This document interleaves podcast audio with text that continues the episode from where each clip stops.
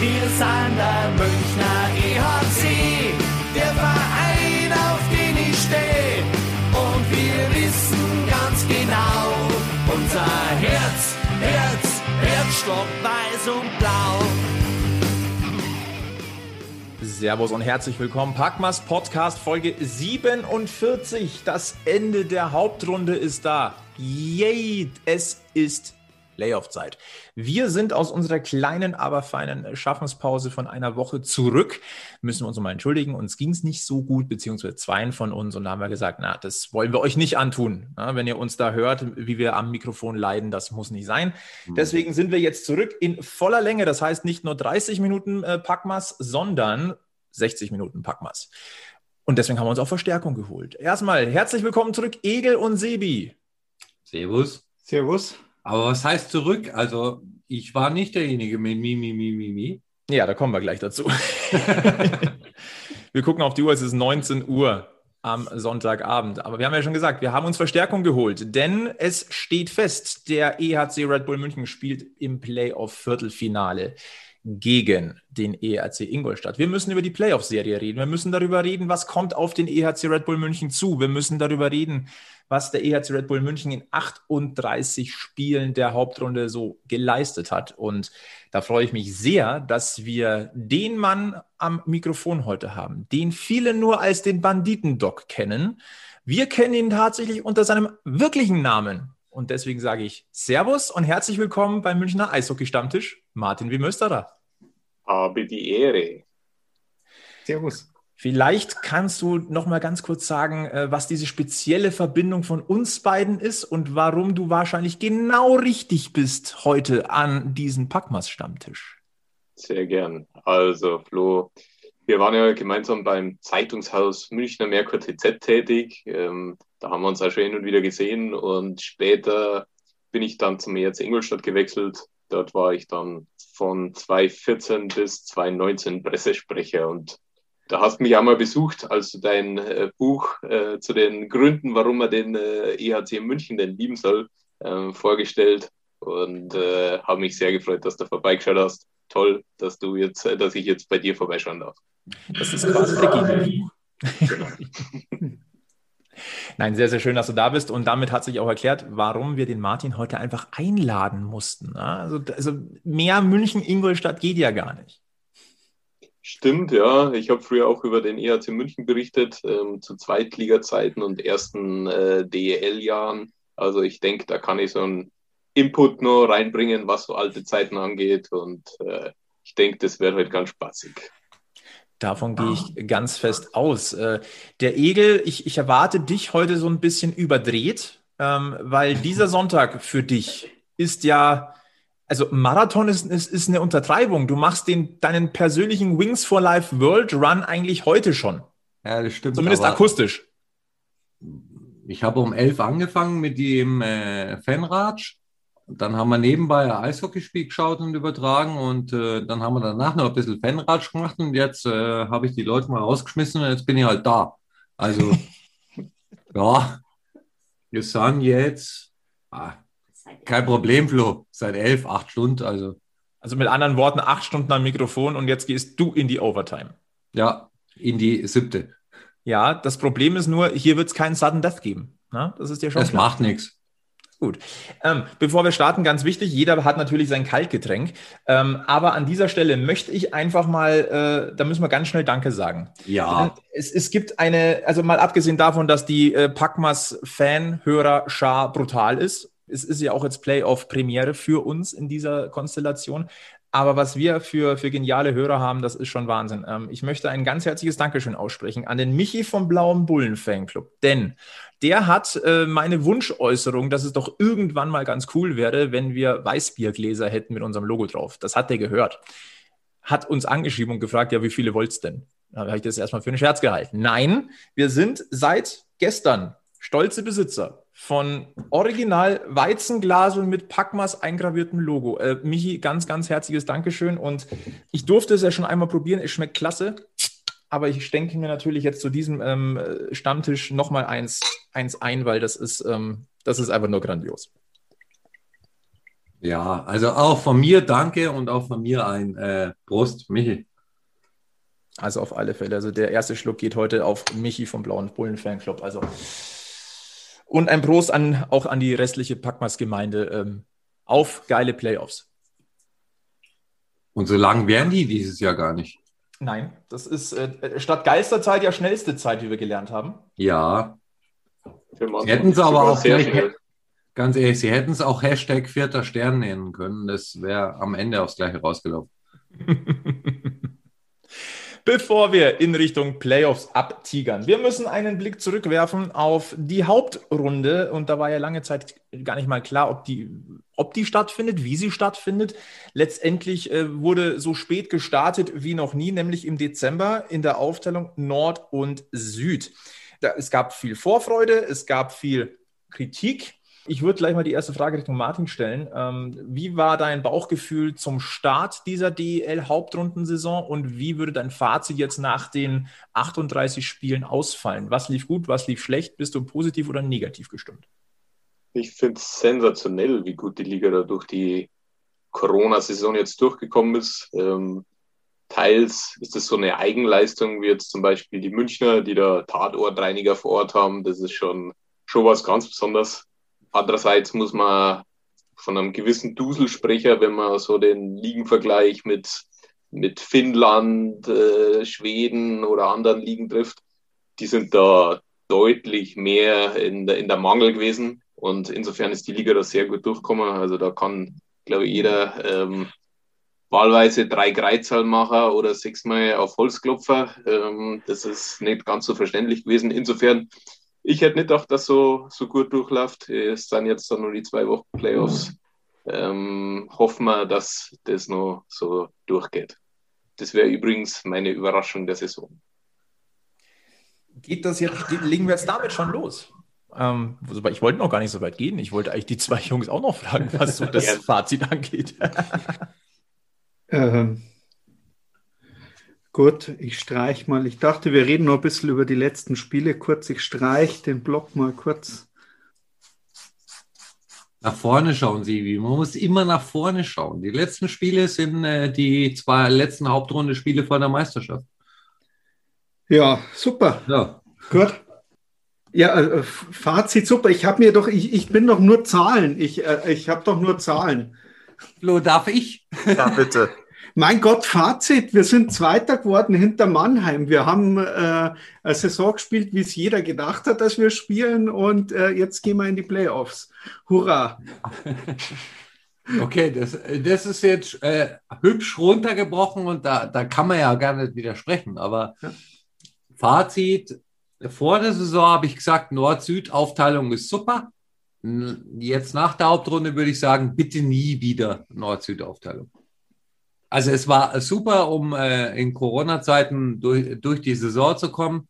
Und die DEL hat das, glaube ich, äh, wie fast keine andere Liga hingekriegt. Ähm, ohne große Spielausfälle, ohne große Probleme, bei den Rahmenbedingungen eine Saison zu Ende zu spielen. Und da muss man auch ganz ehrlich sagen, A, da gebe ich dem Martin total Glück, es ist ein äh, Recht, es ist ein totales Stück Glück. Und ähm, B, glaube ich, auch äh, ein großer Dank an die, an die Organisation, auch der einzelnen Teams, die da alle, äh, Spieler, Betreuer, wer auch immer, äh, wohl offensichtlich sehr, sehr, sehr gut mitgearbeitet haben. Und es war sicher eine, eine, eine coole Erfahrung, aber Nord-Süd brauche ich persönlich nicht mehr. Hm. Ich hätte mir jetzt überlegt, wenn wir das Nord-Süd nächste Saison wieder spielen und Frankfurt oder Kassel steigen auf, äh, die müssen dann halt in jeder Gruppe die Top, äh, mitspielen und äh, die Spiele. Du meinst, machen. Kassel ist so die Schnittmenge der Republik? Und, ja, genau. ja, sag mal so, regional würde das wunderbar funktionieren. Ja. Zentraler geht ja gar nicht. Die müssen dann am letzten Tag sogar zeitgleich in zwei verschiedene Gruppen spielen. Das kriegen die aber auch hin. Ja, klar. Ja. Sag mal, Vormittag in Köln und am Nachmittag in Mannheim wäre machbar, oder? Nein, die gewinnen zeitgleich in München mhm. und in Wolfsburg. Mhm. Gut, haben wir Kassel, Kassel Huskies 1 und Kassel Huskies 2, also ja. dann äh, in der neuen DL-Saison. Sehr schön. Äh, wir wollen zurückblicken und zwar in vier Kategorien. auf die Hauptrunde des EHC Red Bull München. Und ähm, ich würde einfach mal starten mit dem Gewinner der Hauptrunde. Und äh, natürlich fangen wir mit unserem Gast wieder an. Martin, der Münchner Gewinner der Hauptrunde. Was hättest du gesagt?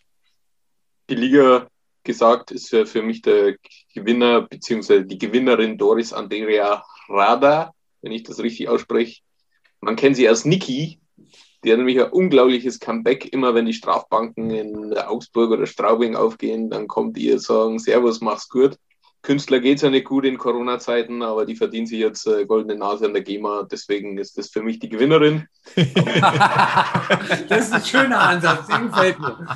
Auf München runtergebrochen hätte ich gesagt, äh, der Gewinner ist für mich eigentlich der Club, der da ganz gut durch Corona durchgekommen ist. Und äh, für mich Conny Abelshauser, der sein Profil noch unglaublich gestärkt hat. Das war davor schon ein Typ, wo man gewusst hat, der ist authentisch, der ist cool. Jetzt kommt dann diese äh, Geschichte mit den, mit den Haaren, die er für Kinderhospiz äh, stiften will. Jetzt ist er aktuell noch äh, Kapitän, also er war es heute. Ich gehe mal davon aus, er wird es dann in, in, den Playoffs sein. Und ähm, er ist von, von der Verletzung zurückgekommen, wie wenn er nie verletzt gewesen wäre. Also das ist schon für mich eindeutig der Gewinner der äh, Gehen wir mal weiter zum Sebi. Wer ist dein Gewinner der Saison bisher? Also Liga allgemein würde ich sagen, ähm, auch wenn es mir wehtut, ähm, habe ich jetzt nichts Lustiges, aber das ist für mich schon irgendwo Mannheim, weil es haben viele Leute gesagt von wegen, ja, Mannheim ist stark, München ist stark, Berlin ist stark. Aber Mannheim hat die Saison, wenn man, wenn man ganz ehrlich ist, schon extrem souverän durchgezogen von dem her, wenn man es auf ein EHC runterbricht, ja, da bin ich, äh, da bin ich auch bei Conny Abelshauser. Das war, das ist so krass bei dem, bei dem, bei dem Kerl, der ist so oft verletzt. Aber, und normalerweise sagst halt, okay, jede Verletzung zieht dich irgendwo nach unten. Aber beim Conny Abelshauser ist es halt wirklich so, jedes Mal, wenn der länger ausgefallen ist, dann ist der noch einmal zwei Schritt stärker wieder zurückgekommen, wie er, wie er davor gespult hat. Also, vielleicht braucht der das äh, jedes Jahr. Und ähm, ja, Gewinner von der Saison, also ich hoffe, er kriegt die Meisterschaft äh, hin und äh, für ihn persönlich als Gewinner wünsche ich mir echt, dass jetzt dann irgendwann mit der Eishockey-WM auch hinhaut, dass er da richtig reinhauen kann und auch mal für die Nationalmannschaft nochmal ordentlich äh, was sagen kann, weil bis jetzt war er immer zum Saisonende und äh, oder eben Richtung Olympia hin und Ding andauernd äh, irgendein Scheiß und ähm, ich glaube, das hat er sich mittlerweile verdient. Egel, wie schaut es bei dir aus? Der Gewinner der Hauptrunde. Das ist eine echt schwierige Frage, finde ich. Ähm, Mannheim ist mir fast zu leicht. Die haben sicher eine gute Hauptrunde gespielt, aber das ist, äh, nicht so wahnsinnig überraschend. Und ähm, ich würde äh, äh, von der Tendenz würde ich tatsächlich eher nach Bremerhaven gehen, weil ich finde, dass die ihre Leistung aus dem Magenta Sport Cup äh, direkt in die Liga mit übernommen haben und ähm, immer für für äh, den Voraussetzungen, die du am jeweiligen Standort hast und äh, was du in der Gruppe an Konkurrenz hast, ähm, meines Erachtens eine, eine echt überragende Saison gespielt haben. Und ähm, von daher geht, äh, geht der Pokal für mich nach Bremerhaven. Und in München bin ich so ein bisschen hin und her gerissen. Ihr habt jetzt äh, alle den Conny angesprochen. Und ja, klar, der Conny ist eine herausragende Persönlichkeit, aber ich bin hin und her gerissen gewesen zwischen äh, Justin Schütz und Jasin Elis tatsächlich und äh, würde mich aber am Ende für Yassin Elis entscheiden, weil er meines Erachtens in den letzten drei, vier Wochen der mit Abstand beste Spieler dieser Liga war. Und ähm, nicht nur wegen seiner Punkte, sondern auch wegen seinem Engagement und ähm, dem ist einfach vieles gelungen und ich finde, der ist in den letzten drei, vier Wochen explodiert und wir sehen jetzt zum ersten Mal in München den wahren Yassin Elis. Ich hätte auch Yassin Elis auf meiner Liste tatsächlich gehabt, weil ich sage, der beste Yassin Elis aller Zeiten und das hat sich angedeutet mit ganz viel Anlauf ab dem ersten Spieltag und dann kam irgendwann die, die richtige Explosion. Ähm, ich hätte mit Blick auf den, äh, auf den Münchner Gewinner hätte ich aber auch gesagt, äh, es ist der Standort München, der Eishockey-Standort. Denn diese Krisensituation hat gezeigt, nie war der Standort München sicherer als heute.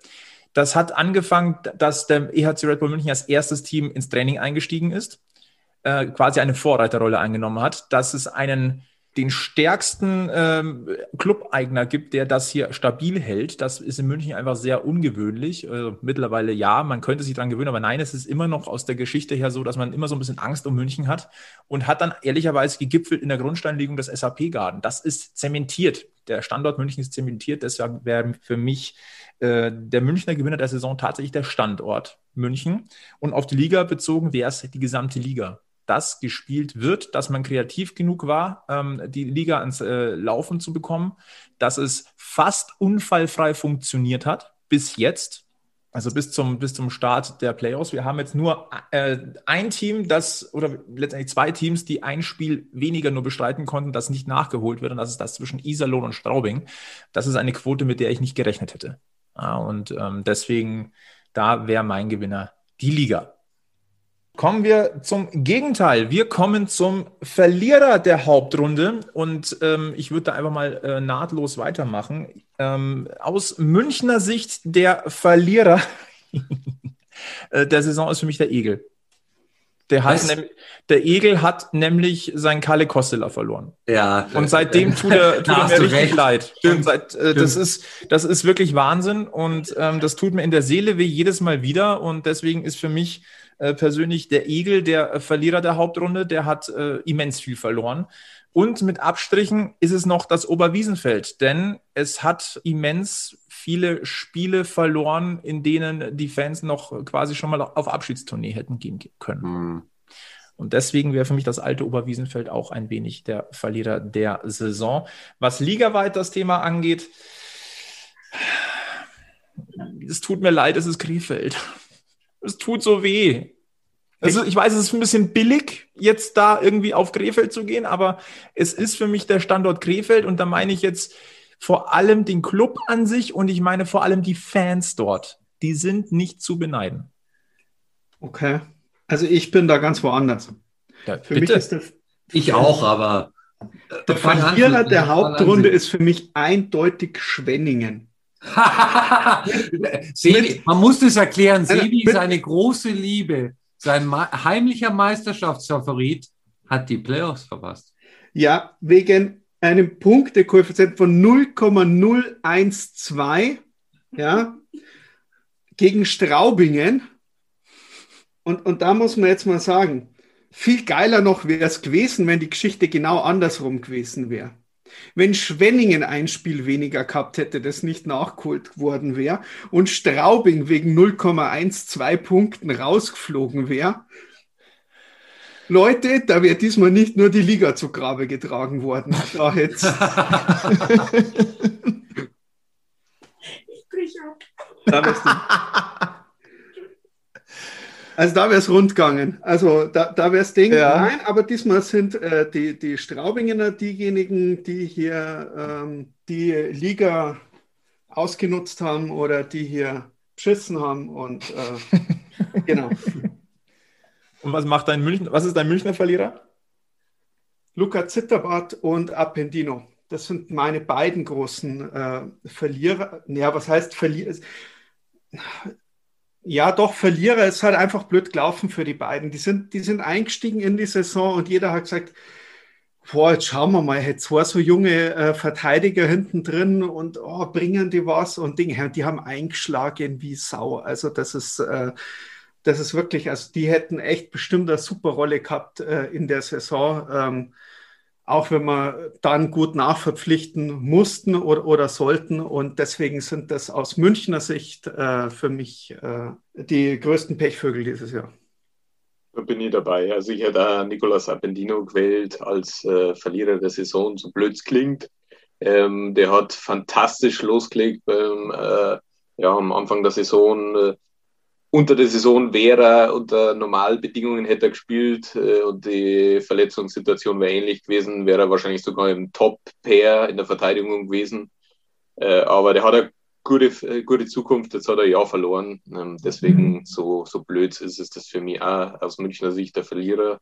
Aus DL-weiter Sicht ist für mich der Herr Glaube, Vorname Guter, in Persona von Köln und Augsburg. Also was die da veranstaltet haben, das fand ich dreist. Ähm, Köln mit seiner immer wiger ähm, Geldsammlung, um dann zwei Spieler zu verpflichten, ähm, die es nicht unbedingt äh, ja, nötig, nötig gehabt hätte. Ähm, und äh, Augsburg, äh, die beteuert haben, wir holen nur, wenn, wir holen nur weitere Spieler, wenn äh, Verletzungen eintreten und dann nach drei Spielen der Geduldsfaden gerissen ist und groß nachverpflichtet haben und insgesamt, glaube ich, sechs Spieler kamen unter der Saison und äh, Junge wurden weggeschickt oder hatten deutlich weniger Eiszeit. Ähm, das ist für mich schon unter, unter, der, dieser, unter dieser 60 Millionen Geschichte, die vor der Saison gefordert worden ist, ist für mich schon sehr enttäuschend und dreist und deswegen ist für mich da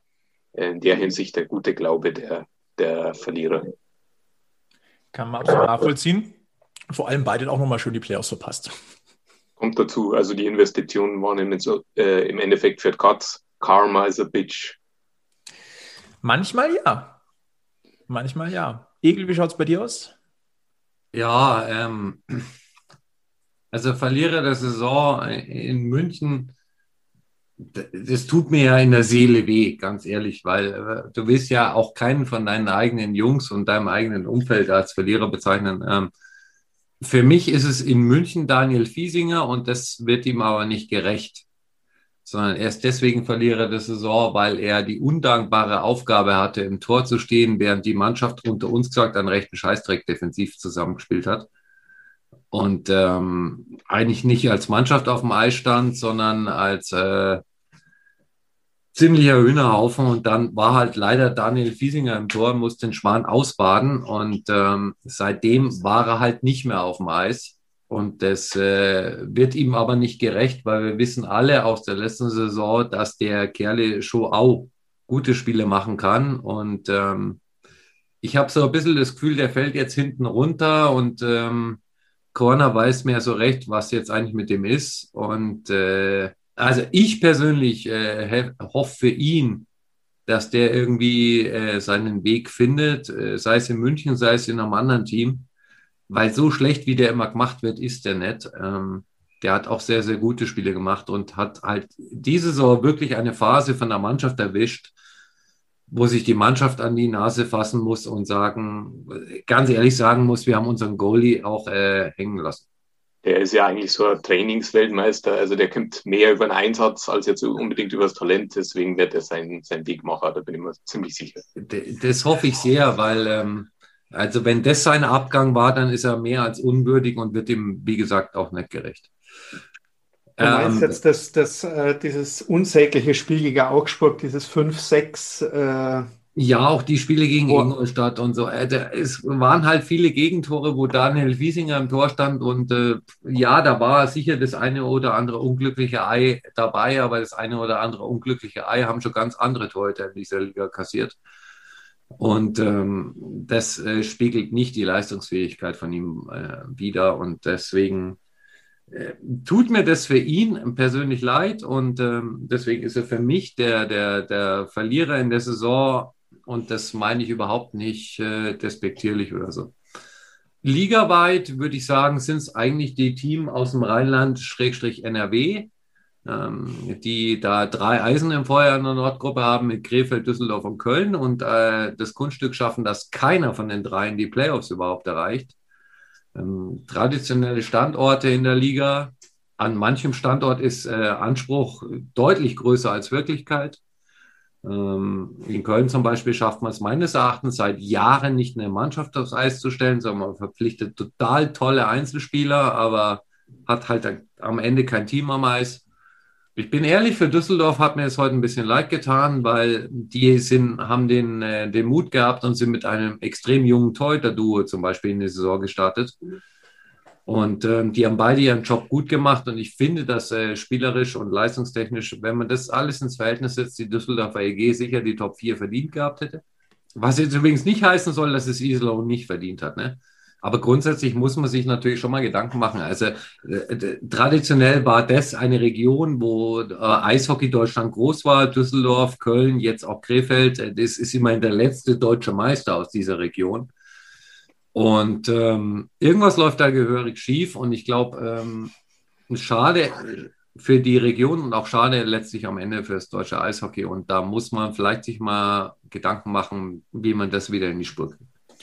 Liebe Grüße nach Düsseldorf an dieser Stelle und auch nochmal danke für das Vermissenbuch. Das hat äh, emotional durchaus geholfen, in diese Saison zu starten, den späten äh, Start in die Saison erträglicher zu machen. Wir haben wirklich viel gelacht. Danke für diese ja, humorvollen Einschübe in dieser nicht immer ganz einfachen Zeit, liebe Düsseldorfer EG. Äh, Freunde, wir kommen zur Überraschung der Hauptrunde. Ähm, ich glaube, der Egel hat bisher noch nicht angefangen. Ähm, deswegen diese Runde startet mit dem Egel. Egel, deine Überraschung der Hauptrunde. Wieder auf die Liga und auf uns bezogen? Bestenfalls.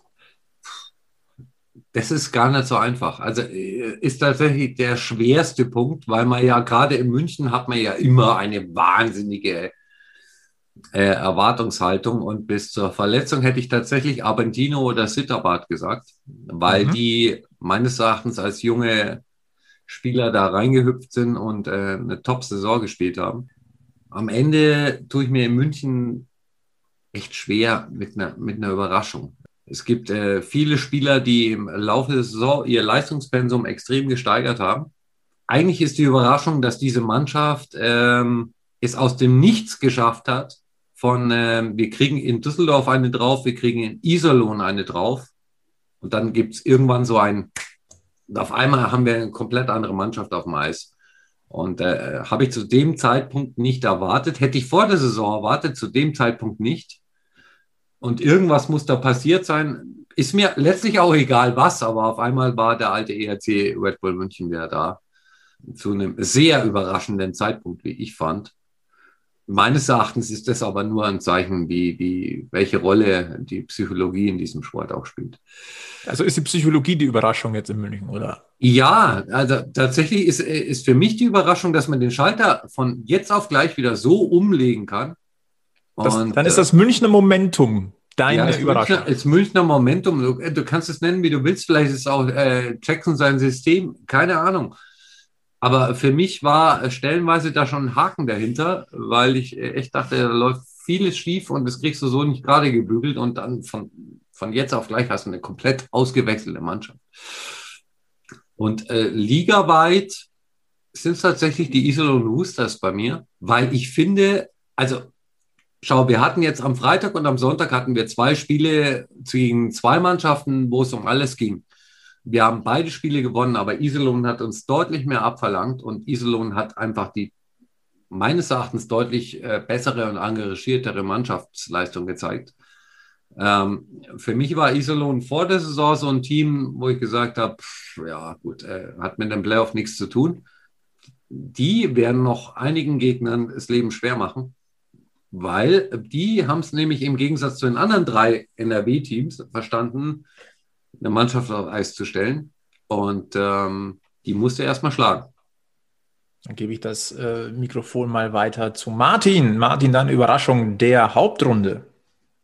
Also ligaweit habe ich es schon genannt. Äh, das ist für mich diese, wie gut man durch diese Corona-Saison gekommen ist. Äh, beim ERC, was mir am meisten überrascht hat, also mir haben eigentlich zwei Sachen überrascht. Einerseits Derek Roy, mit äh, der Spieler die Gesundheit hat, so einen, so einen Wackelkontakt drin hat.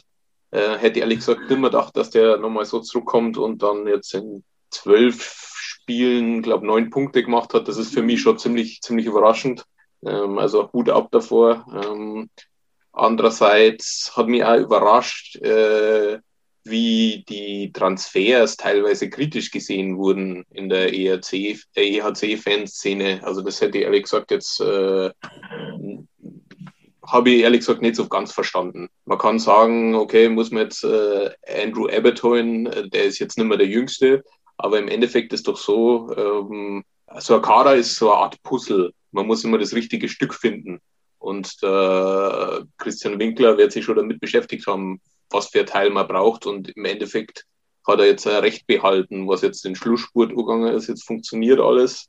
Und ähm, generell hat er eigentlich so eine Transferbilanz äh, über die letzten zehn Jahre. Da werden Mannheim, Köln und äh, ähnliche Kaliber werden da sehr neidisch nach München schauen. Deswegen verstehe ich nicht, warum da so eine, eine Diskussion aufgekommen ist. Ich denke, da kann München sehr, sehr zufrieden sein mit dem Kader. Da passt es intern, was ich so von den Spielern mitbekomme. Bei 30 Mannsbrüdern gibt es da schon hin und wieder mal Reibereien, eh klar, aber so ich, ich, ich habe diese Kritik einfach nicht so verstanden. Ähm, und äh, Darum überrascht mich jetzt im Gegenteil nicht, dass der Erfolg jetzt wieder da ist. Ich habe bei der Überraschung in der DEL habe ich auch Iserlohn. Aber das hat sich schon relativ früh, wie der Egel schon gesagt haben, die haben die haben ja bombig, äh, bombig zugeschlagen, was die Transfers angeht. Also, dass, dass ein, ein Whitney und ein Bailey, die aus Schweden kommen, äh, klar, wenn du als Ausländer in Schweden spielst, dann kannst du nicht der Schlechteste sein. Aber die hatten jetzt in Schweden auch nicht die Top-Werte. Und dann kommen die äh, in die DEL und äh, ja, so als du machen die einfach mal alle fertig. Und zwar finde ich noch schöner vom, vom, vom spielerischen Anschauen her, wie es äh, Urbas und äh, Co. in Bremerhaven machen. Und ähm, von dem her fand ich es echt äh, überraschend, was, da, was äh, Hommel da äh, so äh, gerissen hat äh, in Iserlohn mit den Möglichkeiten. Äh, das ist für mich die große Überraschung. Bei München ich weiß es gar nicht, sonst habe ich da relativ wenig Überraschungen, weil wenn man jetzt so zum, zum Ende der Saison anschaut, dann hat München ja eigentlich doch eigentlich überall an jeder Stelle eigentlich nur das erfüllt, was man eigentlich vor der Saison davon ausgegangen wäre. Wenn man unbedingt was suchen muss, ja, dann bin ich auch äh, die Geschichte von, von äh, Roy irgendwo mitzugehen, weil jeder hat gewusst, das ist ein hammermäßiger Top-Eishockeyspieler aber wir, wir selber, also aus dem Podcast, wir haben es ja öfters auch gehabt, also noch Verletzungen, wo wir gesagt haben, oh Gott, jetzt kommt der alte Mann zurück aus, aus der zweiten langen Verletzungspause. Wird das überhaupt noch was? Ist der, wird der Punkt A noch mal fit genug? Ist der Punkt B noch hungrig genug, um äh, äh hier noch mal, ordentlich eins drauf zu hauen? Und ja, beides äh, hat dann gut funktioniert. Also das ist, ähm, da, da, kann man auch sagen, ja, das ist äh, Ding. Und wenn man auch sagt, wir waren ja auch recht kritisch mit anderen Spielern über die Saison hinweg, war für mich die zweite Überraschung oder die, das, was ich mir gewünscht habe und dann ja auch eingetreten ist, dass ein Philipp Gogula endlich wieder Philipp Gogula ist. Und das über die komplette Saison hinweg. Ich gehe bei Derek Roy mit. Ich gehe noch sogar einen Schritt weiter, ähm, dass ich auch mir überlegt habe, wie kommt denn das bei der Mannschaft an? Der ist eigentlich eineinhalb Jahre da, aber eigentlich ist er auch nicht da. Für ist er indirekt nochmal ein Neuzugang gewesen. Wie kann er sich überhaupt einfügen? Das hat auch funktioniert. Deswegen grundsätzlich Derek Roy. Ich hätte aber tatsächlich noch einen anderen. Das ist Jakob Meilenschein. Denn den haben wir vor der Saison auch ich will jetzt nicht sagen, die Pfanne gehauen, aber das war auch schon so, ja, der ist halt wiedergekommen, weil der Leihvertrag ausgelaufen ist in Augsburg und äh, da hat er auch nicht unbedingt überzeugt und dann kommt er halt zurück und er hat halt noch einen Vertrag. Äh, nein, ähm, er hat uns, finde ich, eines Besseren belehrt. Er hat Impact aufs Spiel. Er ist nicht derjenige, der mega auffällig ist, aber er hat gewaltig am Profil gewonnen. Natürlich hat er immer noch seine Ladehemmung, aber er hat gezeigt, dass er durchaus einen Platz in dieser Mannschaft hat. Mhm. Und ähm, das hätte ich so nicht erwartet und bin überrascht, dass es bis heute so durchgezogen ist. Natürlich war er nicht in jedem Spiel dabei, natürlich taucht er auch äh, öfters mal ab. Er ist dann auch in der letzten Reihe. Aber wenn er da ist, ist der Fleiß da, er ist sichtbar und ich finde, dass er ordentlich an Kante gewonnen hat. Bin ich bei dir. Gebe ich dir recht. Und ligaweit, ja, mein Gott, ich muss mir auch anschließen, ich hätte Iserlohn da das auch nicht so zugetraut, dass das durchaus auch mal sympathische Auftritte sind und dass sie dann auch wirklich eine gute Rolle spielen können, ähm, wäre ich dabei.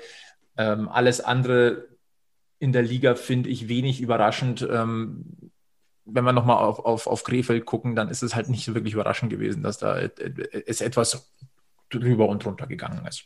Aber das darf, ich, darf ich nochmal böse sein? Wie immer. Bei Iserlohn könnte es vielleicht wirklich ein Vorteil sein, dass die Fans nicht irgendwo im Umfeld waren. ja. Ähm, ja, okay. aber äh, ganz ehrlich, ich, da, äh, wenn du das gerade ansprichst, erinnere ich mich an einen Spruch aus Ingolstadt. Wir sind äh, trotz unserer Fans deutscher Meister geworden. äh, das mag in Iserlohn in Bezug auf die Playoffs vielleicht auch zutreffen. Also meinst du, Iserlohn wird Meister, oder? Nein, aber die sind trotz äh, oder weil die Fans nicht da waren, äh, in die Playoffs eingezogen. Okay. Äh, lass uns noch äh, einen kurzen Abstecher zur Story der Saison machen. Und ähm, da würde ich äh, vielleicht, ja doch, äh, Martin darf auch gleich wieder als erstes dort einsteigen. Deine Story der Hauptrunde. Aus Münchner Sicht war sicher dieser Turnaround, der vorher schon angesprochen worden ist.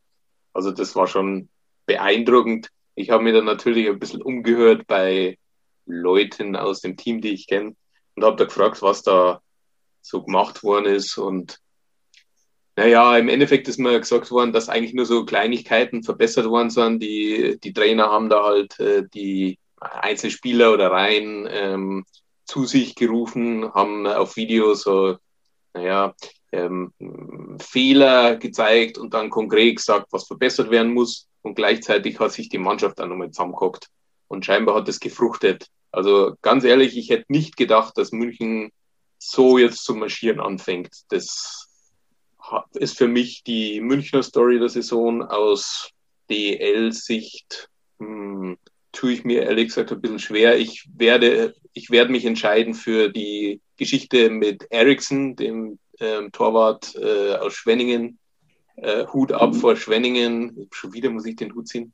Ähm, dass sie da obwohl sie im Playoff-Rennen waren und im Endeffekt ist jetzt negativ ausgegangen, trotzdem die Einsicht gehabt haben, dass äh, Ericsson zu seiner kranken Mutter nach Schweden heim, heimreisen darf. Also das ist wirklich ein super Zug. So sollte es immer möglich sein, weil im Endeffekt ist es halt ein Beruf, Eishockeyspieler und das Private steht für mich da Nummer drüber. Und also es war ein super Zug und für mich ist das eigentlich die DEL-Story der Saison. Ja, ähm, gehe ich mit. Ähm, Sebi, deine Story der Hauptrunde. Ja, was anderes kann es nicht geben. Also es ist, wie gesagt, dieser, dieses, dieses, dieses Spiel auch wieder ist Iserlohn hier mit, äh, mit beteiligt, dieses 3-8 in Iserlohn. Wobei wir ja vorher schon mal diesen, diesen, diesen Punkt hatten, wo wir gesagt haben, okay, jetzt, jetzt ist der Punkt erreicht, da ist äh, die Änderung da und das war dieses, äh, dieses 4-5 gegen Mannheim und zwar dieser, dieser erste Punkt äh, und zwar die zweite Drittelpause im Spiel gegen Mannheim, dass man, auch wenn man es nur 5-4 verloren hat, eigentlich wirklich verkackt hat und zwar von Anfang an. Und dann hat man eigentlich gemerkt, okay, jetzt funktioniert's. Und dann kam Augsburg, das war gut. Und dann kam Straubing, das war gut. Und dann hat man gegen Ingolstadt gespielt, das war schon so, ja, ja. Und dann ging es eigentlich so, so aufwärts. Und dann habe ich mich eigentlich schon darauf gefreut oder darauf eingestellt, okay, jetzt kommt dann die Nordgruppe und die ist jetzt tendenziell ein bisschen, äh, bisschen anders besetzt. Da hat man vielleicht äh, Gegner, gegen die man schöner Eishockey spielen kann, wie gegen diese defensive Südgruppenvereine. Da kann man auch mal wieder schön äh, mit Tempo ins gegnerische Drittel fahren und so Geschichten. Und dann kriegst halt in Düsseldorf und in Iserlohn richtig einen auf die Mütze. Und dann eben dieser, dieser zweite Punkt, wo nochmal die, die, die Wende kam, die, diese wirklich die Antwort und vielleicht auch eine glückliche Geschichte, weil mit Köln und Krefeld da genau die richtigen Aufbaugegner gekommen sind. Also wäre da dahinter Berlin kommen und hätte da nochmal ordentlich aufs Gas gedrückt, weiß ich nicht, ob der, ob der, der Umschwung so kommen ist. Aber dann hast du halt vier Spiele gehabt gegen Krefeld und Köln, die ja wirklich nicht so viel gerissen haben. Und die haben uns dann auch noch den Gefallen gemacht und haben, äh, äh, haben die Torhüter vom Eis genommen. Und äh, von dem her, da, da hat es nochmal so richtig Fahrt aufgenommen. Aber eigentlich war für mich so der, der erste wirkliche Punkt, dieses, diese zweite Drittelpause gegen, gegen Mannheim äh, bei dieser 5-4-Niederlage. Igel. Ja, da war ich auch lange hin und her gerissen. Ähm, also, ich verrate jetzt kein Geheimnis, dass äh, der Flo die Fragen vorab rumgeschickt hat und jeder sich Gedanken machen sollte. Ähm, ich habe nichts gekriegt. Ja, ich hab's, ich hab's gekriegt, aber ich habe mir keine Gedanken gemacht. Äh, Story der Saison in München, da, da, da schwanke ich ein bisschen äh, zwischen Conny Abelshauser und den beiden jungen äh, Schütz und Peterka. Schütz und Peterka haben sich am Ende dann durchgesetzt, äh, die ja erstmal nach Salzburg äh, weggeschickt wurden. In Anführungszeichen weggeschickt. Nein, man hat ihnen Spielerfahrung in Salzburg gegeben und dann kamen die wieder nach München. Ähm, bei dem einen haben wir damit gerechnet, beim anderen war es überraschend. Und dann hatten die wirkliche Probleme, sich äh, da in der DEL wieder zurechtzufinden und äh, ihre Position in der Mannschaft zu finden. Und ähm, ich glaube, das ist für junge Spieler auch nicht so einfach. Und ähm, wenn man dann so die letzten drei, vier Wochen anschaut, ähm, muss ich ganz ehrlich sagen, Schütz und Peterka waren äh, trotz ihres sehr jungen Alters äh, Stützen dieser Mannschaft in den letzten Wochen. Und jetzt ähm, verstehe ich erst, was mit Story, Münchner Story der Saison gemeint war. Jetzt hast du das irgendwie auch verstanden. Also Münchner Story äh, der Saison ist für mich, ähm, dass äh, die beiden Jungs äh, es geschafft haben, wieder ihren Platz in der Mannschaft zu finden und äh, eigentlich von Spiel zu Spiel besser zu werden. Ich hoffe wirklich, wirklich sehr, dass äh, Justin Schütz in den Playoffs wieder auf dem Eis steht, ähm, weil ich finde, dass die beiden mittlerweile auch echte Faktoren in diesem Team sind. Bei all den guten Ausländern und all den erfahrenen äh, alten Haudegen finde ich super, zwei so junge Spieler auf dem Eis zu haben, die da relativ unbekümmert, aber durchaus ihrer Wolle bewusst äh, schönes Eishockey spielen und äh, uns hoffentlich auch noch ein paar Jahre erfreuen werden, ob jetzt in München oder für die Nationalmannschaft oder was auch immer. In der Liga, Story der Saison ist fast noch schwieriger, finde ich. Und ähm, da komme ich jetzt dazu, dass äh, für mich äh, die Story eigentlich äh, die Liga an sich ist, die es äh, geschafft hat, wo ich nicht drauf gewettet hätte, diese Saison durchzuziehen. Und das alles sogar hübsch organisiert, ohne große Probleme und ähm, ohne großes ähm, Palaver, sondern äh, strukturiert, organisiert und wenn auch mit hohem Pensum und mit einem, mit einem meines Erachtens auch guten Fernsehpartner äh, im Rücken, der es allen ermöglicht hat, äh, jedes Spiel wirklich live zu sehen. Und das hat alles reibungslos funktioniert und das ist für mich ein großer Gewinn für diese Sportart, ähm, weil da haben andere Sportarten ganz andere Probleme und größere Sorgen. Und für, von daher ist es für mich äh, so eine kleine Erfolgsgeschichte, dass man es geschafft hat, in einem ansonsten defizitären Sport eine Saison ohne Zuschauer durchzuziehen. Ich unterschreibe alles, was ihr gesagt habt.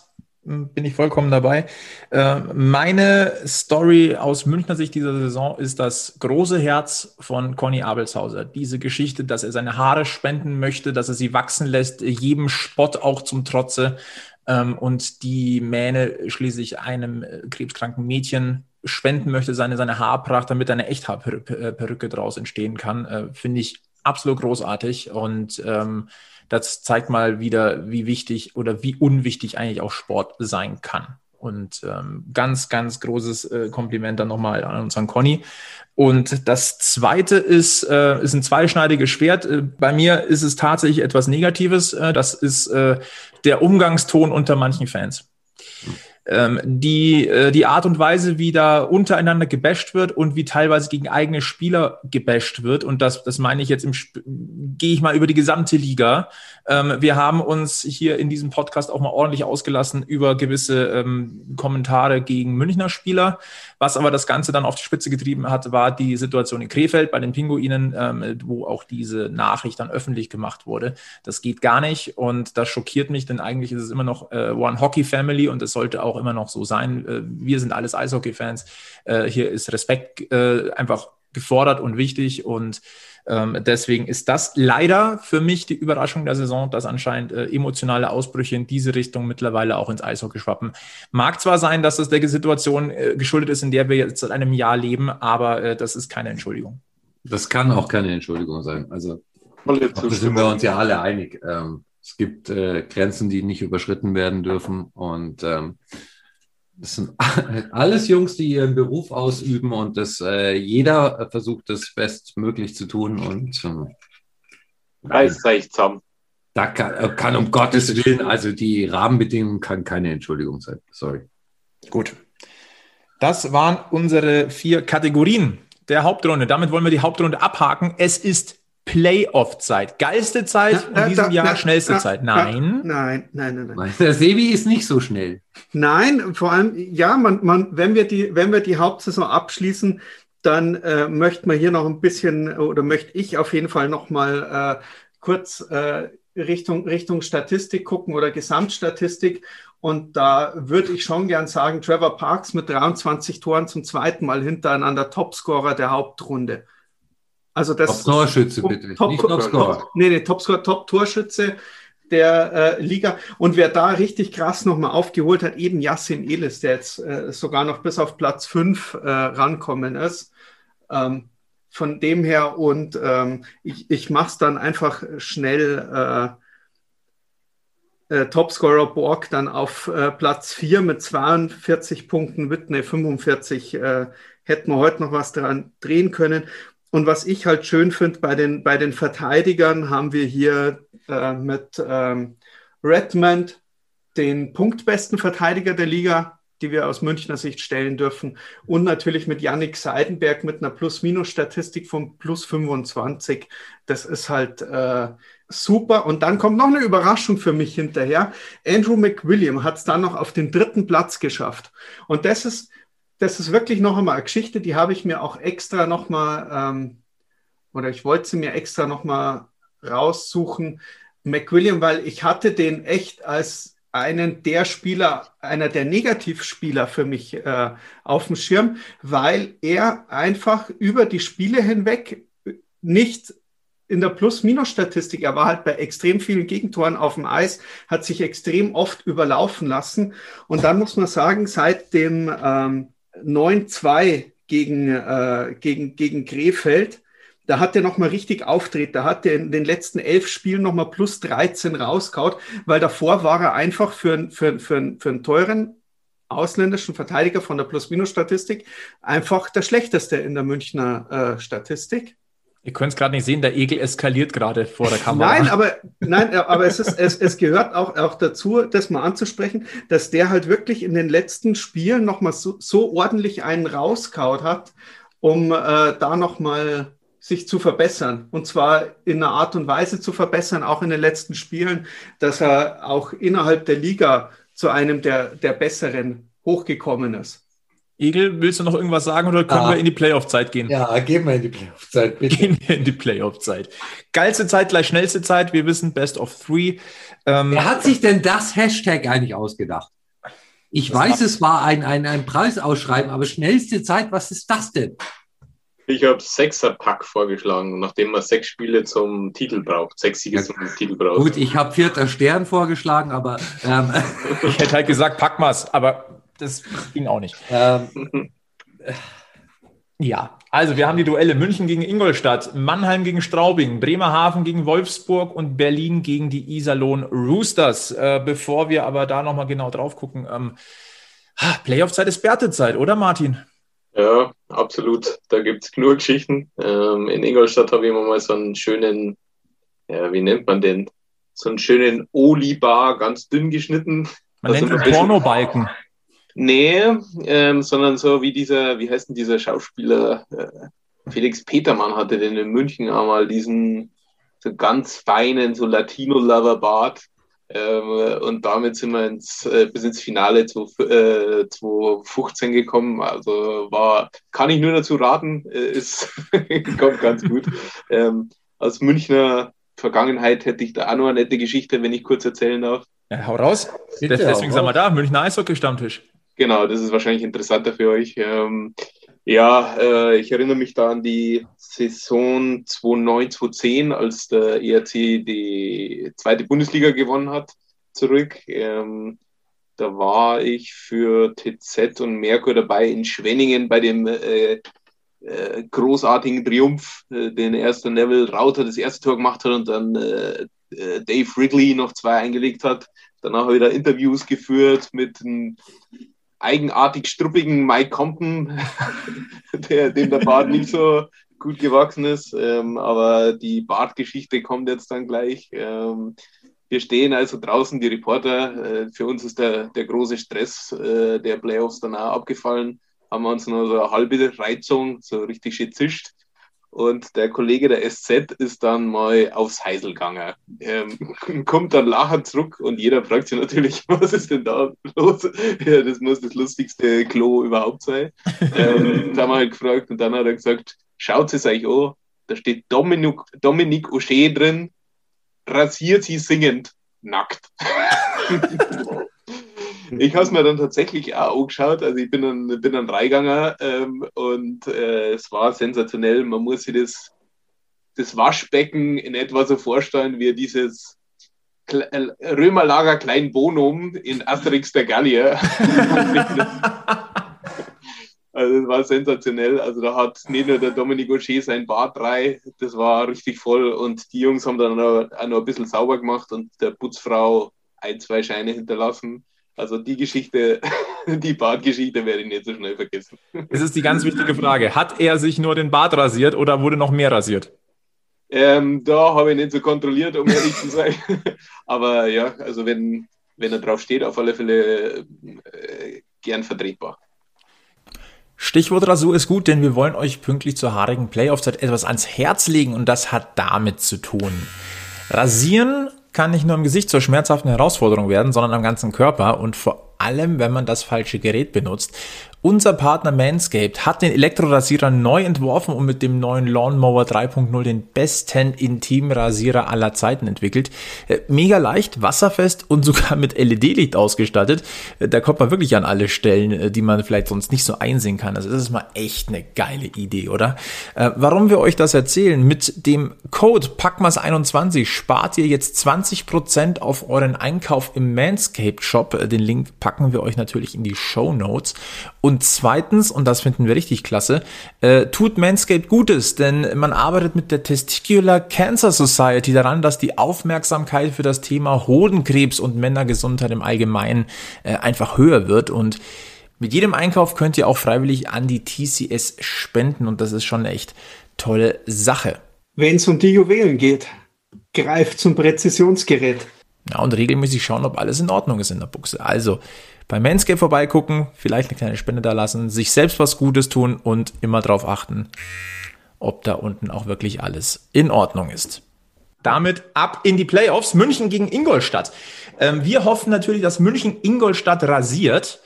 Ich hätte ja gesagt, nach dem ersten Teil der, äh, der Südgruppenphase, oh oh, gegen Ingolstadt, das wird übel. Ja, und da muss ich mich komplett korrigieren. Also bevor der Martin, und der ist da sicher der Experte, muss ich jetzt mal einfach einen emotionalen Eindruck loswerden.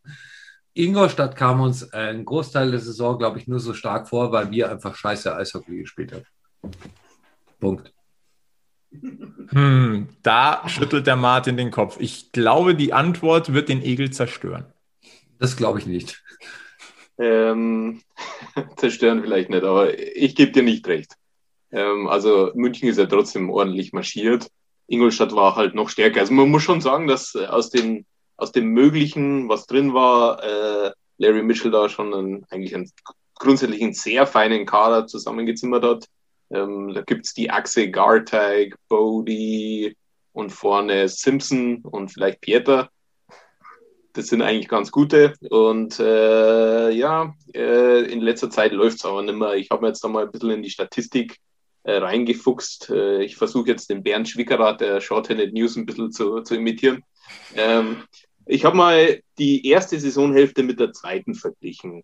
Und während da München sich überall gesteigert hat, zum, zum Beispiel im Powerplay, da waren es nach den ersten 19 Spielen 14 Prozent bei München, jetzt ist das Doppelte. Also das ist sensationell. Ähm, die sind jetzt auch Erster und Ingolstadt hat zwar immer noch ein ähm, sehr gutes Powerplay, aber die Unterzahl ist unglaublich abgesagt um 13 Prozent. Also das ist von, von 87 Prozent auf 74 Prozent. Äh, das ist einfach nicht vertretbar. Also da, da muss sich Ingolstadt in den Playoffs auf alle Fälle steigern und auch die äh, Torhüterleistung ist eingebrochen in Ingolstadt ähm, von 92 Prozent Fangquote auf 87. Damit ist Ingolstadt in der zweiten Saisonhälfte ähm, Schlusslicht Bei München ist so ziemlich genau andersrum. In, der, in den ersten 19 Spielen 88 Prozent Fangquote und jetzt 92. Zuerst Vorletzter und jetzt Zweitbester. Also das ist Minga ist Horstklaffer und Ingolstadt ist, hat sie erkäut. Also das ist schon auffällig und deswegen würde ich sagen, dass in Ingolstadt da einiges sich verändert hat und deswegen ähm, aktuell so ausschaut, als würde München da Katz und Maus spielen, aber naja, schauen wir mal. Ähm, die letzten zehn Spiele hat Ingolstadt vier Spiele gewonnen, allerdings auch nur einmal gegen ein Playoff-Team und insofern muss man mal da schauen, ob Ingolstadt das jetzt gelingt, was äh, Minger vor dieser Siegerserie gelungen ist, von 0 auf 100. Also dieser Phoenix aus der Asche, schauen wir mal, ob das äh, Ingolstadt leisten kann. Ähm, da gibt es allerdings noch Fragen, zum Beispiel, was ist mit, mit Garteig, der ist zuletzt angeschlagen gewesen, hat heute nicht gespielt, sondern äh, Nico Dawes, also der, die nominelle Nummer 2 hat gespielt. Das ist sicher eine großartige, eine große Frage für Ingolstadt, die eigentlich eine sehr gute Mannschaft haben, aber sie müssen es halt wieder hinkriegen. Und darum, ich sehe, dass du den Kopf schüttelst, Egel. Was ist deine Meinung? Hauerei. Hau mir den Pfann. nee, darum geht es ja gar nicht. Ähm, ich bin nach wie vor der festen Überzeugung, ähm, jetzt sind Playoffs und äh, in den Playoffs entscheidet äh, nur der ERC München, wer die nächste Runde erreicht. Entweder spielt der ERC äh, gutes Eishockey, dann ist die Nummer in zwei Spielen durch. Oder eben nicht. Und dann ist der ERC selber schuld und dann hat Ingolstadt eine Chance. Ganz einfach. Aber entscheiden tun die Spiele nicht, äh, tut nicht der ERC Ingolstadt, sondern entscheiden tut die Spiele der ERC München. In die eine oder in die andere Richtung. Sicher nicht ganz so. Also Ingolstadt hat schon einen sehr starken Kader, was natürlich auch an diesen speziellen Bedingungen der Saison liegt. Ansonsten ähm, hätte, äh, also es ist okay, ja bekannt. Anders, ja bekannt. Wenn, beide, wenn beide, beide Teams ihr bestes Eishockey spielen, gewinnt der ERC München in zwei. Okay, das ist mal ein Hot Take. Ähm, das verdreht ihn nicht ganz so. Also es ist ja bekannt, dass, äh, äh, dass es Gehaltsverzicht gab und mich würde jetzt stark wundern, wenn es in München keinen gab äh, anders als bei anderen Clubs. Also ich bin mir auch sicher, dass da in München Zugeständnisse gemacht worden sind. Und in Ingolstadt, Ingolstadt hat jetzt sehr spät verpflichtet und deswegen schon Gracher in die Liga geholt, die es ansonsten nicht gesetzt hätte. Und deswegen denke ich eigentlich, dass Ingolstadt schon annähernd auf Augenhöhe ist und äh, eigentlich das schon äh, so ein Hahnenkampf sei, zwischen zwei gleich starken Hähnen sein sollte. Also drum teile die Meinung nicht. Bam. Das, das, war das Duell zwischen Martin und Egel. War ähm, noch kein Duell. Das war ein Meinungsaustausch. Ja. Hallo, ich möchte ein bisschen Dra Drama hier reinbringen. Deswegen schicke ich jetzt den Sebi noch in den Ring und sag, äh, was erwartest du von dieser Playoff-Serie München gegen Ingolstadt?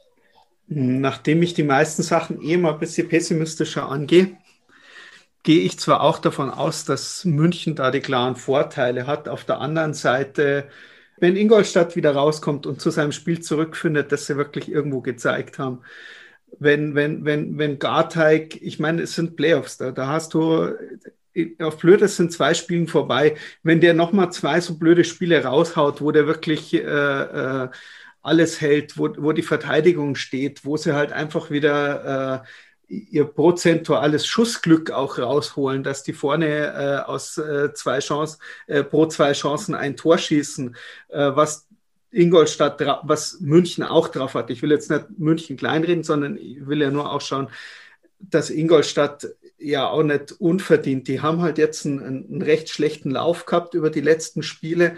Und dann ist halt die Frage, kommen sie da jetzt wieder raus? Haben sie sich geschont, weil Ingol für Ingolstadt war irgendwann noch eher so der Punkt erreicht, äh, wo man gesagt hat, von wegen nach oben geht nichts, nach unten geht nichts. Ähm, schauen wir, dass wir das jetzt ordentlich durchziehen und greifen dann nochmal an, wenn es um irgendwas geht. Die Spielertypen, um so, so, so, so eine Serie zu reißen, die hat Ingolstadt auf jeden Fall, genau wie München. Und das wird die interessante Geschichte. Wenn da, da bin ich jetzt beim Egel, wenn München sein bestes Eishockey zeigt, dann wird es extrem schwer für Ingolstadt. Aber ich, ich, auch da wieder, wir haben zum Beispiel ein Spiel gegen Mannheim gezeigt, das wir 2-0 verloren haben. Da hat Mannheim bis auf sehr wenige Chancen, äh, war deutlich die unterlegene Mannschaft. Und trotzdem hat München das Spiel verloren. Und das kann dir anstelle, wenn du jetzt da äh, äh Brückmann rausnimmst und einen Gartec dafür nimmst oder hinten in der Verteidigung, das passiert dir halt auch doch mal schnell. Vor allem in so einer Serie. In der Best of Five oder in der Best of Seven Serie würde ich sagen, das ist Agmade Wiesen. Ja. Also tatsächlich, die, die größte Hoffnung, die Ingolstadt haben kann, ist, dass es eine Best of Three ist. Ich will nur kurz erwähnen, in der Hauptrunde hat äh, Ingolstadt drei von vier gewonnen und hatte zuletzt eine Schussquote von 8%. Irgendwann klingelt es wieder und es wird mit dem Ketchup, ist äh, alte Trainerfloskel, es wird mit dem Ketchup. Am Anfang kommt nichts und dann fließt Und München könnte das passieren, dass jetzt halt plötzlich aber so richtig fließt. Ja, das ist das, ist das was, was, man, was man gesagt hat. Ingolstadt war am Anfang der Saison, da haben sie eine Schussquote gehabt, die war überragend. Die war, glaube ich, irgendwo über 10 Prozent. Also die war, die war wirklich richtig gut. In manchen Spielen war, äh, äh waren die bei über 20 Prozent Schussquote äh, auf dem Tor. Da, das war ja das, wo ich gesagt habe, ja, oder auch bei Mannheim, wo ich gesagt habe, von wegen Leute, so, das geht auch wieder runter und äh, die fangen sich wieder ein. Aber genauso gut kann es andersrum ausgehen. Und äh, dass jetzt ein, ein Peter oder ein Simpson oder so dauerhaft äh, das Tore schießen verlernen. Ähm. Ich glaube, ein Schlüsselwert in, in, der Serie sicher, wie die Münchner Verteidiger die Stellungsspur hinkriegen. Die sind ja tendieren manchmal dazu, ein bisschen zu offensiv zu sein, ähm, zu viel beit, zu beit, beizutragen und das Ingolstädter Umschaltspiel ist sehr rasant, das ist furios und äh, das war eigentlich schon eine Waffe für, für Ingolstadt. Ähm, zuletzt hat sie da Minger allerdings schon gefestigt gezeigt und deswegen glaube ich, dass sie das im Griff haben werden. Ich tippe auch drauf, dass München die Serie gewinnt, allerdings in drei Spielen. Dieses Best of Three ist einfach eine gefährliche Situation. Ich glaube, noch nie waren die Playoffs so dermaßen unberechenbar, wie es in dieser Saison sein wird. Ähm, ich sage immer noch, dass es gute Möglichkeiten gibt, dass es tatsächlich doch einen Überraschungsmeister gibt. Ähm, ich möchte es hier nicht verschreien. Natürlich wollen wir an dieser Stelle äh, in unserer ersten Packmas Podcast Season äh, irgendwann eine vielleicht nicht mehr ganz so nüchterne Podcast-Folge aufnehmen mit dem Titel äh, Meister. Aber wir werden sehen. Also dieses ja, am, e- am, Ende werden wir den Iserlohn Roosters zum deutschen Meistertitel gratulieren. Der Sevi kann sich endlich sein Roosters-Trikot anziehen und ähm, alle sind happy. Kommt eigentlich eine Postkarte mit Gratulation äh, an, wenn man Straubingen draufschreibt? Bestimmt. Also die müssen schon. mittlerweile wissen, was der Adressat ist. Ähm, ich glaube schon. Ja.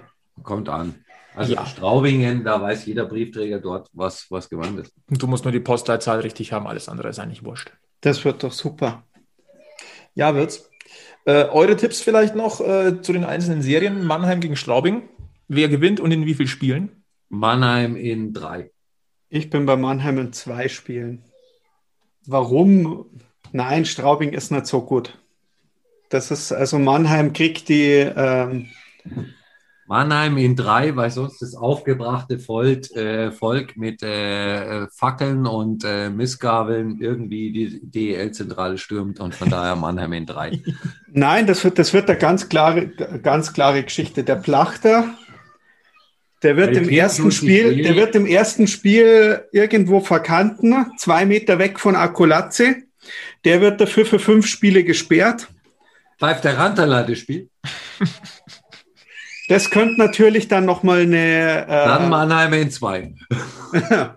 Lass den Martin auch nochmal zu Wort kommen eigentlich. Martin, Mannheim gegen Straubing? Oh, Straubing in drei. Ich finde ehrlich gesagt, diese, ich tue mir deutlich schwerer bei diesen Serien 1 gegen 4 aktuell mhm. ähm, als 2 gegen 3 mit dem Tippen. Ich würde da sagen, naja gut, Mannheim gewinnt 2-0 gegen, ähm, also in zwei Spielen gegen Straubing. Ich hätte gesagt Mannheim in drei. Gut, dann haben wir Bremerhaven gegen Wolfsburg. Wolfsburg in zwei. Oh, okay. Weil Pert Ich habe jetzt nicht nachgelesen. Ihn auscoacht. Also ich, ich sag, äh, kommt, äh, spielt Urbas wieder? Oder ist das vorbei? Wenn Urbas zurückkommt, kommt Bremerhaven weiter, kommt Urbas nicht zurück, kommt Wolfsburg weiter. Als Ingolstädter, ehemaliger Ingolstädter, weiß ich natürlich, wie unangenehm es ist, in einer Dreier-Serie gegen Bremerhaven zu spielen. ähm, ich tippe auf, trotzdem auf Wolfsburg. Wolfsburg in drei. Ich wäre bei Bremerhaven in drei. Ja, schon, schon interessant. Nochmal Berlin gegen Iserlohn. Ähm, ich bin da jetzt mal ganz hart und sage Iserlohn in drei. Ich glaube auch Iserlohn. Berlin spielt im Moment nicht gut. Föderl ist äh, out of order. Iserlohn lässt sich nicht von Dynamo Dynamo beeindrucken. Ähm, meines Erachtens die engste Serie. Iserlohn in drei. Hauptstadt gegen Bauernhof ist schon eine ziemlich geile Serie. ähm, eigentlich ist es so, dass so Hauptstädter nicht so viel mit äh, Bauernhof anzufangen wissen, aber ich sage trotzdem, dass die Hauptstädter gewinnen in drei. Ich würde es den Iserlohnern wirklich wünschen, dass sie weiterkommen, denke aber auch, dass sich Berlin in drei Spielen durchsetzen wird. Na, ich, ich, ich denke einfach, also es, beide Mannschaften sind schön anzuschauen. Mit Pföder geht den Berlinern wirklich eine, eine, eine Top-Sturmreihe jetzt kaputt und dann werden es die Torhüter entscheiden und da sehe ich Niederberger deutlich vorne.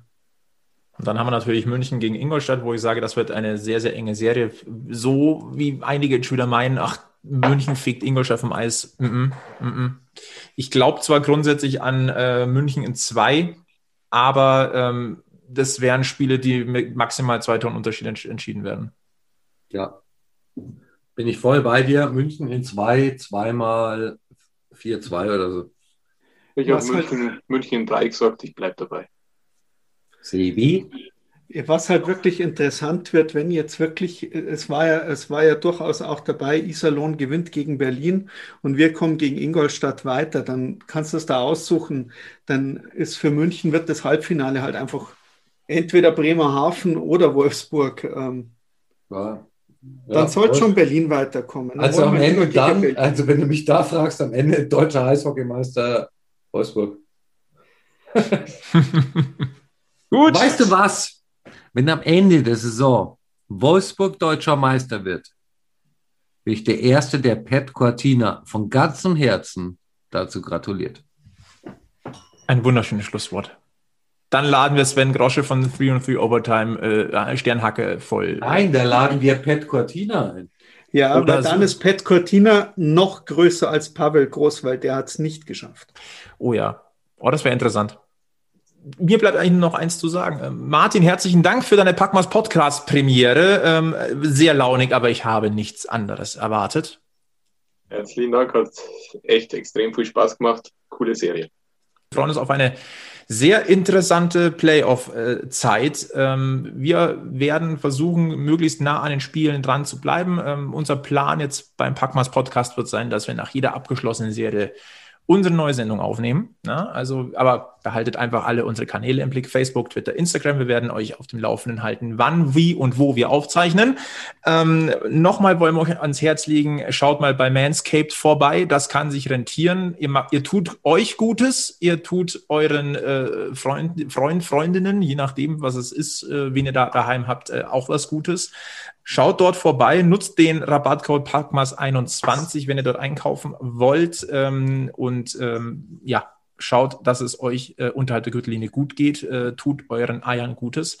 Und ansonsten lasst ein Abo da bei allen äh, Podcast-Catchern und verpasst keine Folge mehr des Packmas Podcasts. Lasst Bewertungen da, erzählt weiter, was wir hier tun, wenn es euch gefällt. Wir sagen Danke an alle Supporter, die wir schon haben und solltet ihr uns unter unterstützen wollen, geht das auf packmas.de slash sponsoring. Ich sage nochmal Danke Martin, ich sage Danke an Sebi und Egel, hat wie immer mega mäßig Spaß gemacht. Ähm, stay tuned, um jetzt mal Radio Wiesenfeld zu zitieren, bei denen ihr natürlich auch alle Spiele des EHC Live hören könnt. Ansonsten war es das mit Packmas Podcast Folge 47. Und ganz wichtig, immer schön am Puck bleiben.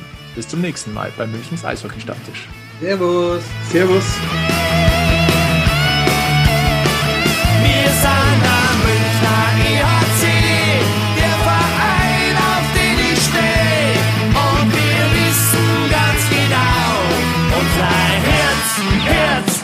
Deutschland weiß und blau.